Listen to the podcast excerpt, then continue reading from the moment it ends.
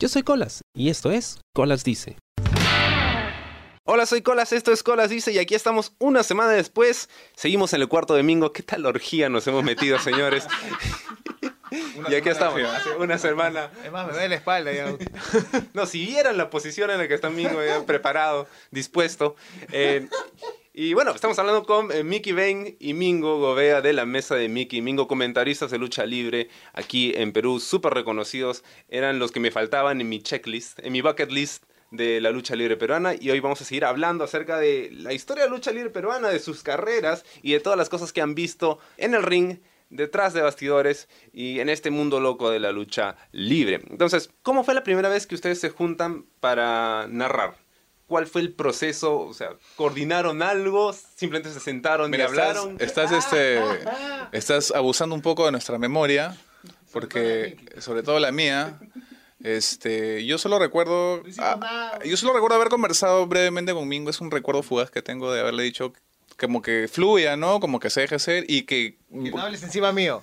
y que y sobre todo que, que lo que le dije en conclusión es que básicamente con el tiempo, sí, dándole más, dándole más, Eso que está diciendo Miki es un floro, porque eso a me, lo dijo, eso me lo dijo al final del show, como para decirme, has estado hasta las huevas, pero vas a mejorar. No, pero obviamente, es que obviamente la cancha, la cancha te da experiencia, pues obviamente... malazo el Y, no, no lo recuerdo exactamente, pero, pero no recuerdo que estuviera mal, ¿no? Sí, como que no, si el Cállate Mingo empezó justamente porque sonaba tan mal que era Cállate Mingo, puto, no me más, que, más que su dicción o cómo hablar o lo que sea, creo que era porque Mingo no sé si no tenía muy en claro qué decir exactamente, ¿no? Entonces por eso lo callaban, ¿no? Pero ahora ya, más bien hay que callarlo ya, pero porque habla mucho, ¿no?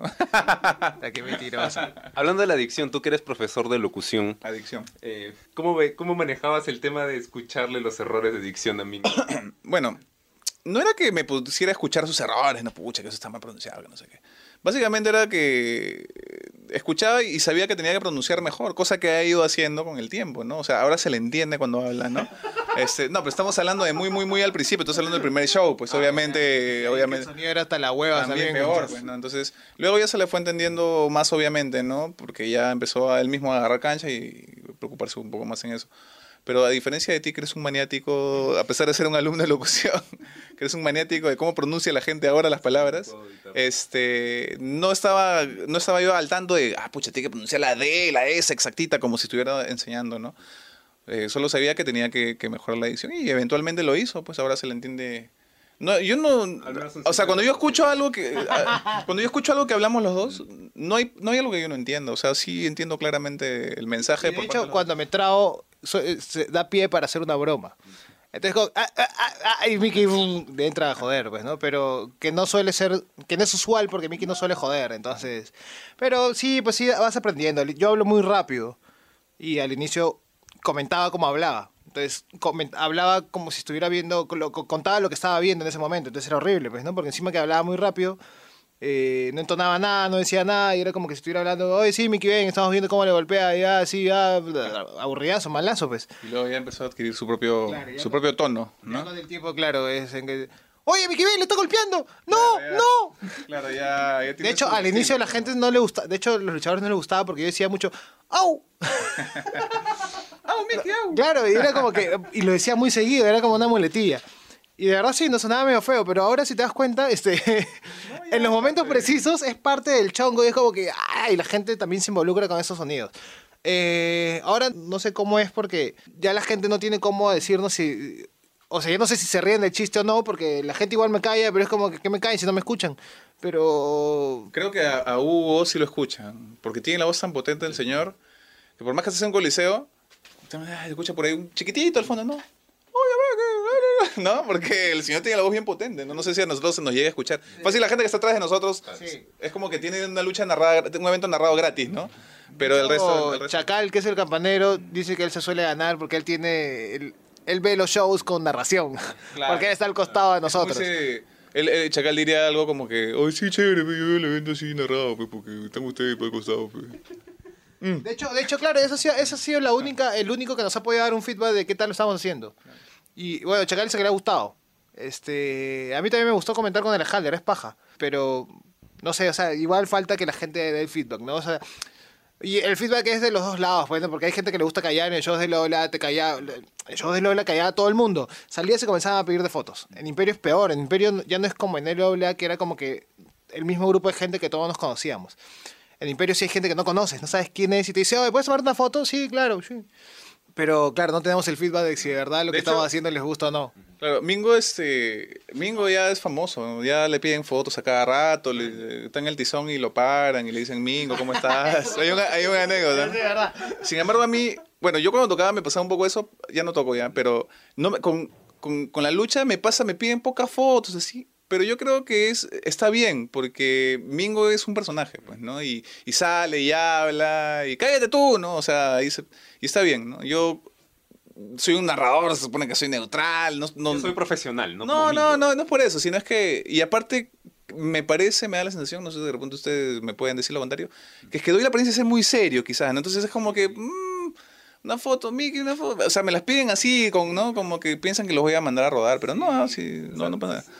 Imagino que si alguien te pide una foto no vas a sonreír, si vas a, hacer, vas a mostrar los dientes. como, eh. No, no, no, sí, sí, o sea, normal, ¿no?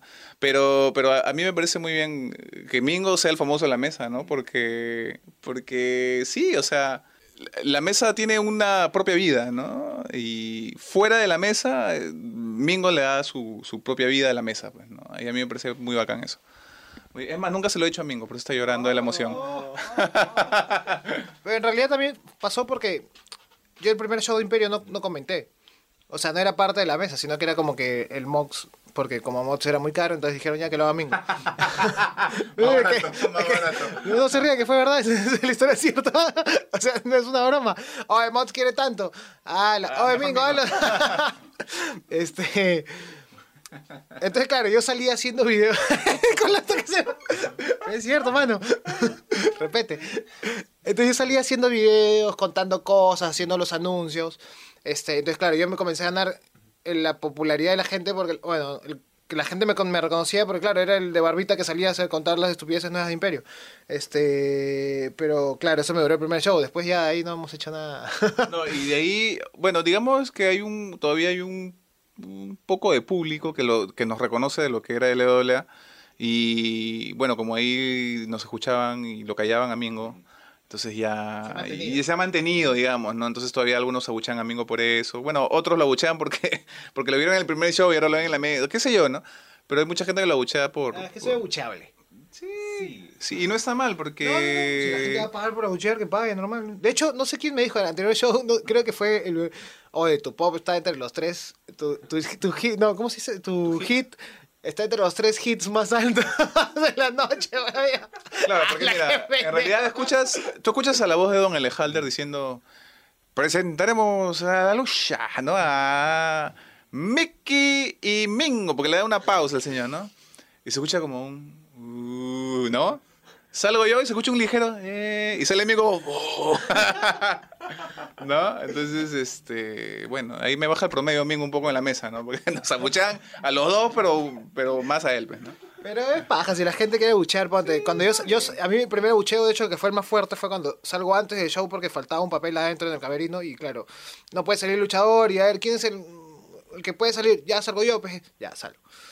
Y la gente comienza a buchear y me acuerdo que el tío Lejalder cuando regresé dice, sobrino, yo te digo, con la gente no hay que meterse. Tío, qué joder a la gente para que siga gritando, coño. Lo que pasa es que el señor Alejandro es de otra época, pues en aquella época traspasar un poco el público de la gente era quizás distinto. No lo sé, porque no, no he vivido esa época, aunque muchos me fastidian de que sí.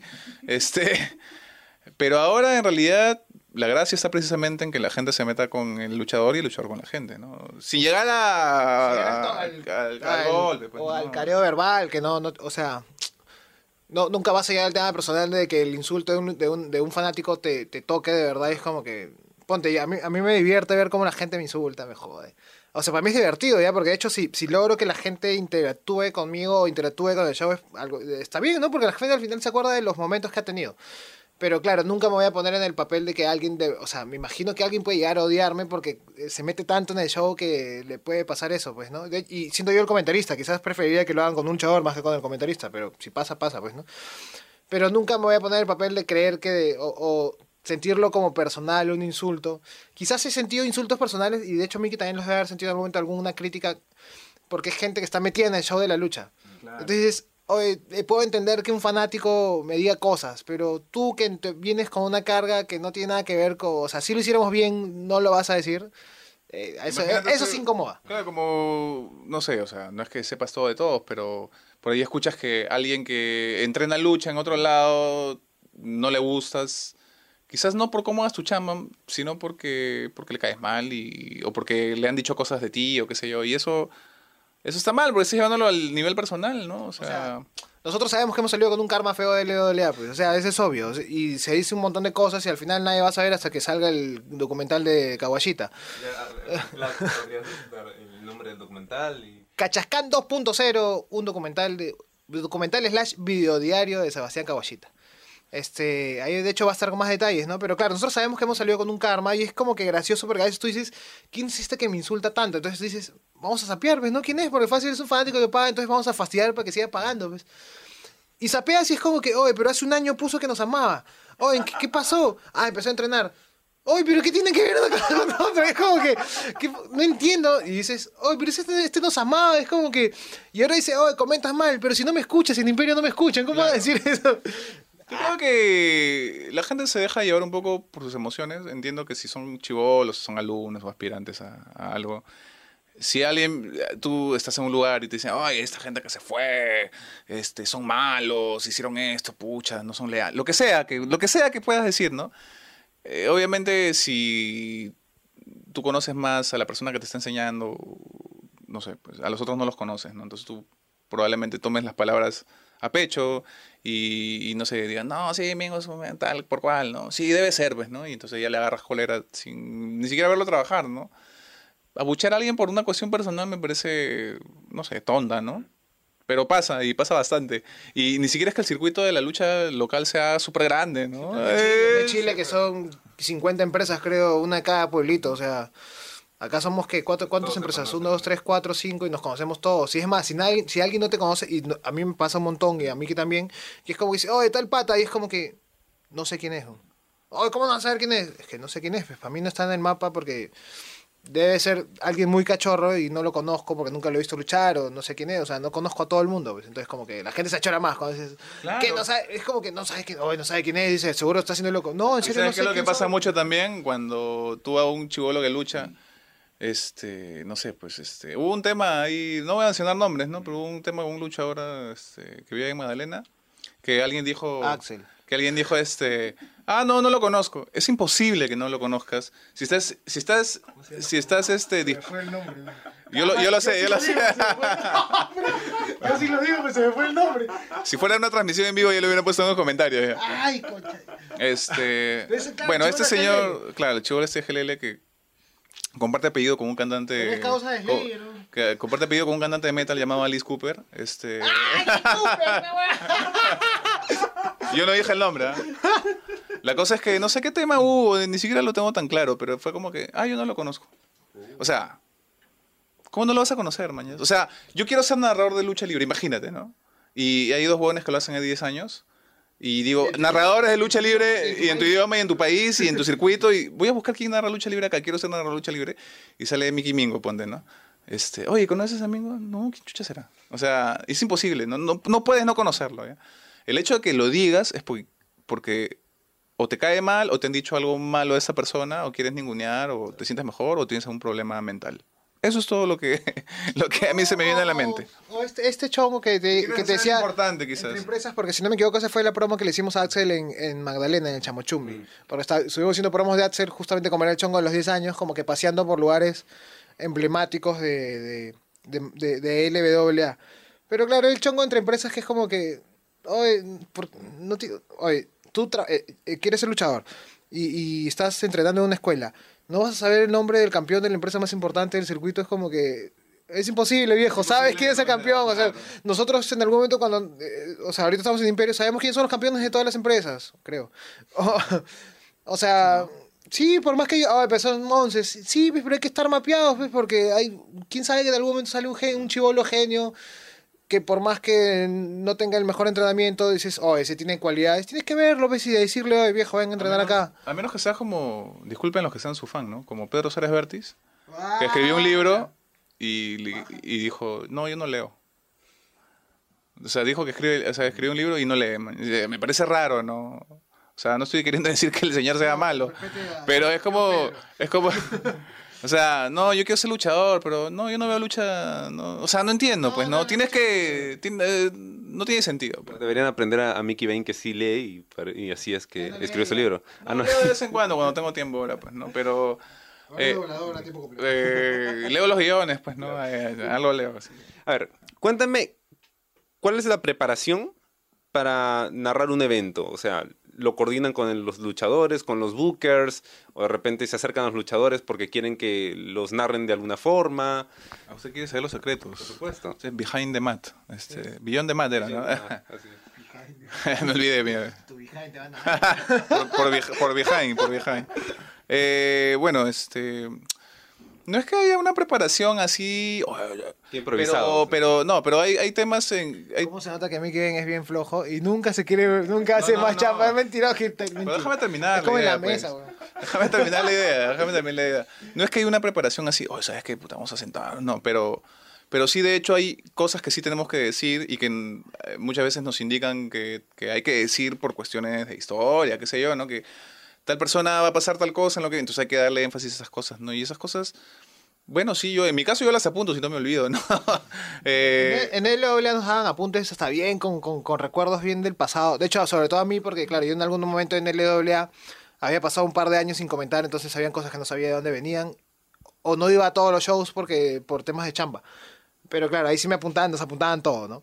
En Imperio no tanto, pero sí hay como que coordinaciones previas de...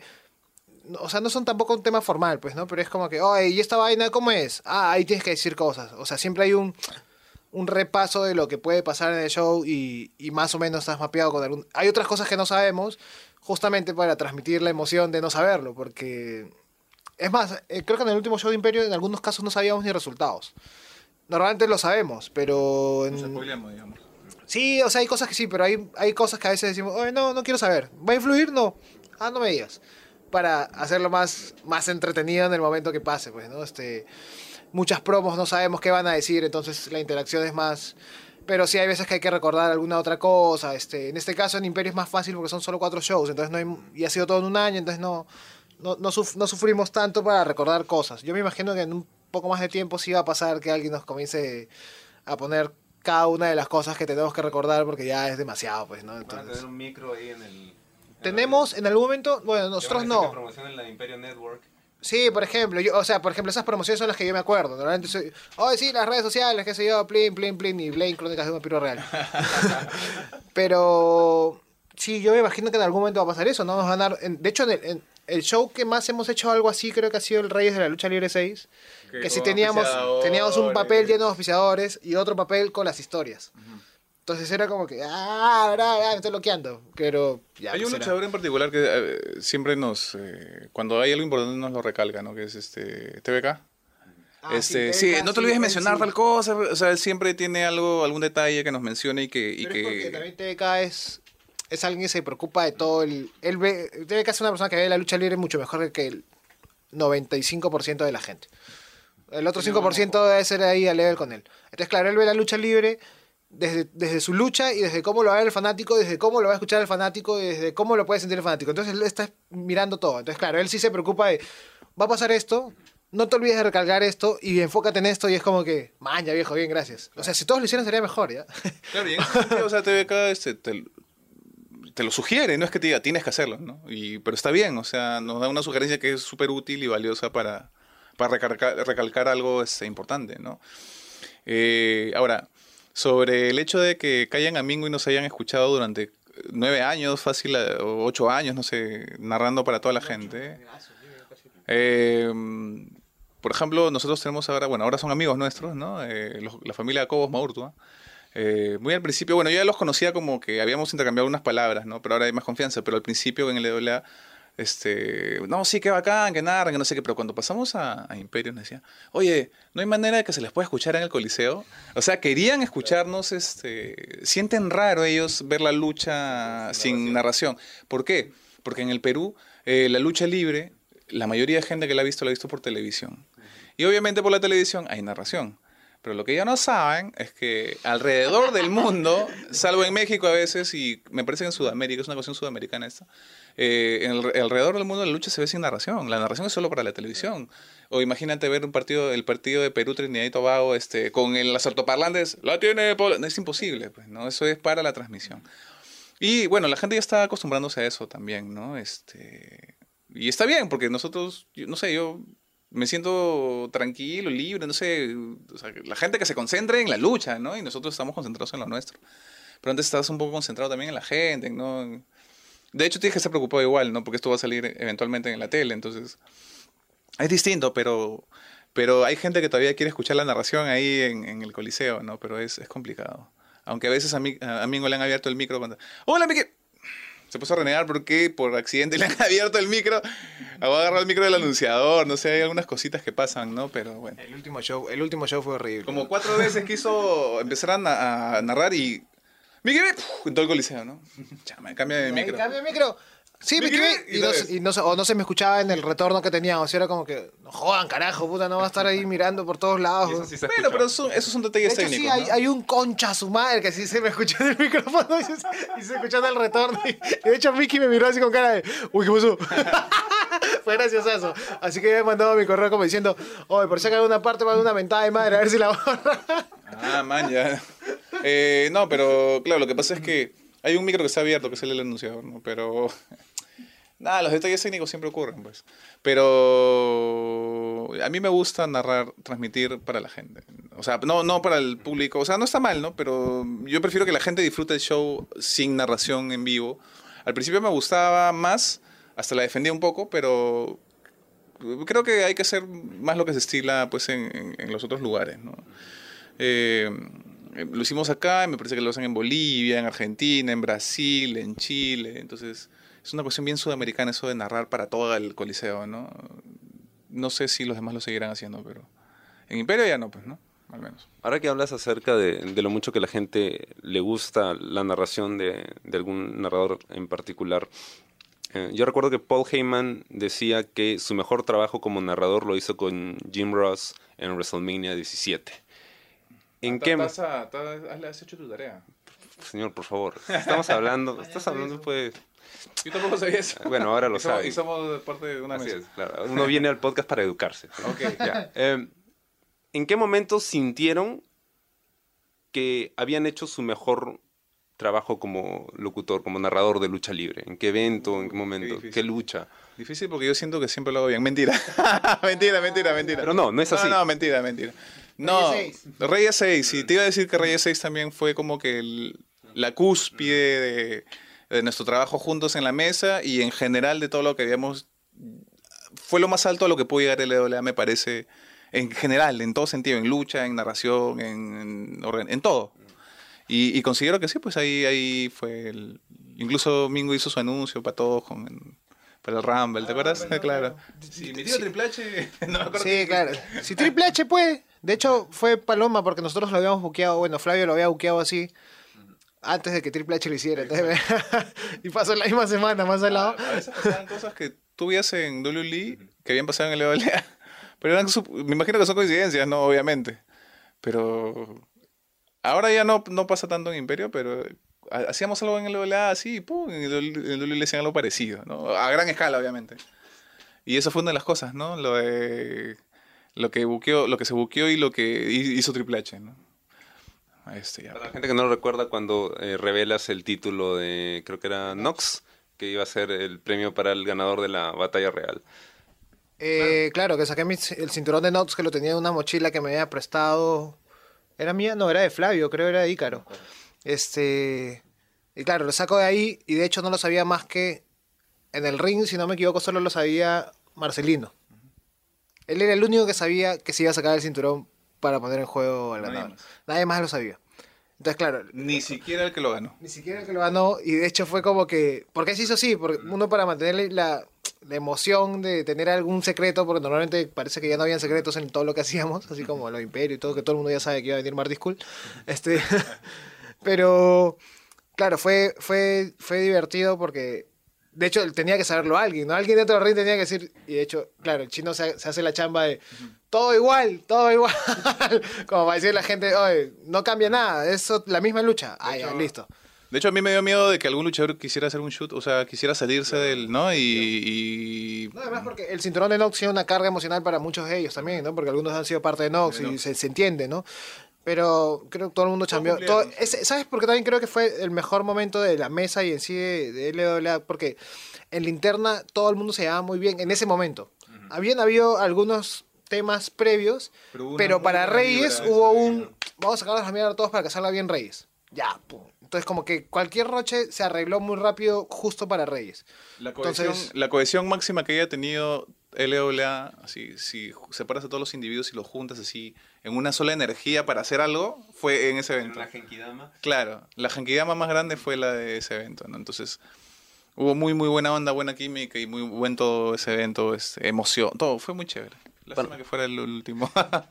Para mí sigue siendo, Entonces, sí. para mí sigue siendo el mejor evento de lucha libre y con todo lo que ha avanzado Imperio no ha podido igualar ese, ese evento. O sea, Es que, no, eh, no, no se puede que, que tiene 10 recrear. años in the making, como se dice en inglés. Claro, ¿no? y además tenía una carga y tenía historias de casi un año en varios casos, o sea, y tenía un feeling porque tú veías a la gente metida en sus luchas de tu show, nosotros en los comentarios, en la narración. Entonces, claro, es, es difícil, pues Imperio, por más que sea bacán, el, este show tenía un feeling, incluso la gente que lo fue a ver fue 50% familiar, conocido, amigo de alguien que lucha, y el 50% eran fanáticos. Entonces, claro, el público es distinto, ¿ves? es un público que se conoce, que todos se ven y, ah, sí, claro, tú eres el que viene siempre, qué sé yo, ah, no, yo soy familia de él, ah, qué paja. En un show de 3.000, 4.000 personas no puedes hacer eso, es imposible que creo- tengas el mismo feeling. Mira, yo creo que Imperio, bueno, Imperio tiene otros recursos para empezar, eh, pero yo creo que con el tiempo eh, sí puede llegar a ocurrir esto, ¿no? Lo que pasa es que LWA tenía 10 años y por lo menos 8 o 7 con el 90% de la misma gente. Entonces, este, ah, no sé, había una energía distinta, ¿no? En cambio, eh, Imperio, si bien tiene un grupo de gente, es continuo, todavía han habido pocos eventos y, y todavía hay muchos extranjeros que vienen por primera vez, entonces todavía no hay una, una cohesión. Que yo creo que eventualmente llegará en, algún momento, ¿no? Entonces, este... Sí, pues en ese sentido hay un feeling distinto con ese Reyes 6 que, que, que es debe haber sido lo hasta ese momento lo más importante que hubo en la lucha, incluyendo el Amauta lleno con Sandokan, me imagino, ¿no? Por cuestión de feeling y todo lo que todo lo que hubo, ¿no? Incluso hubieron videos este, de la gente contando su experiencia, Leola, hace 10 Claro, que- años, que sí. cumplía 10 años también Leola, era como un aniversario y un evento vez. Cito, Cito demostró sus habilidades para, para cuadrar el sonido. que se escuchó malazo. pero era bien paja. El video en sí era paja, pero el sonido estuvo bien feo. Sí, no, no lo escuché, pero o sea, se Claro. que la, la persona en la pantalla está E emocionada. incluso, incluso, mira, como lo de Lola ya tenía tiempo, entonces reaparece un luchador como Dorian, por ejemplo, ¿no? Que tenía como dos, tres años sin aparecer. Entonces a la gente le gusta eso, pues porque es alguien que conoce, apa- reaparece alguien. Entonces, ponte, si, no sé, aparece, apareciera en un próximo evento, no sé, el patrón, por decirte, ¿no? Pero es, un, es una reaparición después de que de tres meses, de un año, entonces no todavía no se podría sentir eso, ¿no? Entonces yo, yo creo que el tiempo le, le puede dar a Imperio ese, ese feeling y, y, bueno, y también el, el grupo de gente depende de cuánto tiempo se mantenga juntos, etcétera, ¿no? Son varios factores, creo yo. La televisión, en fin, ¿no? Todavía Imperio tiene poco, ni un año, ¿no? Entonces, vamos a ver, pues, ¿no? Yo, Vamos a ver. yo creo que, que todavía puede cohesionarse más, ¿no? Guarda, tu celular está malogrado y lo, lo tiras. No, ya ahí. está mal, ya está, está Mira la pantalla, pues, este. Bueno, mientras Mickey y Mingo han ido por un café, yo les cuento que por primera vez en la historia de Colas dice vamos a hacer un three-parter. Vamos a hacer tres partes de la entrevista porque todavía hay un montón de cosas que quiero preguntarles. Y eh, está muy chévere. O sea, si te gusta la lucha libre, si has ido a shows de lucha libre aquí en Perú, o de repente tienes curiosidad o quieres empezar a ir a estos shows, eh, tienes que conocer estos patas porque ellos eh, van a estar narrando y han narrado eh, los eventos más chéveres, los momentos más grandes en la historia de la lucha libre aquí en Perú. Así que ya sabes, puedes buscarlos en Facebook y en las redes sociales como La Mesa de Mickey y Mingo. Los puedes escuchar en su podcast en vivo todas las semanas, cuando, bueno, se juntan a grabarlo. Y bueno, con ellos y conmigo será hasta la próxima. Yo soy Colas y esto fue Colas Dice. ¿Te gustó el programa? Sí. Suscríbete y comparte.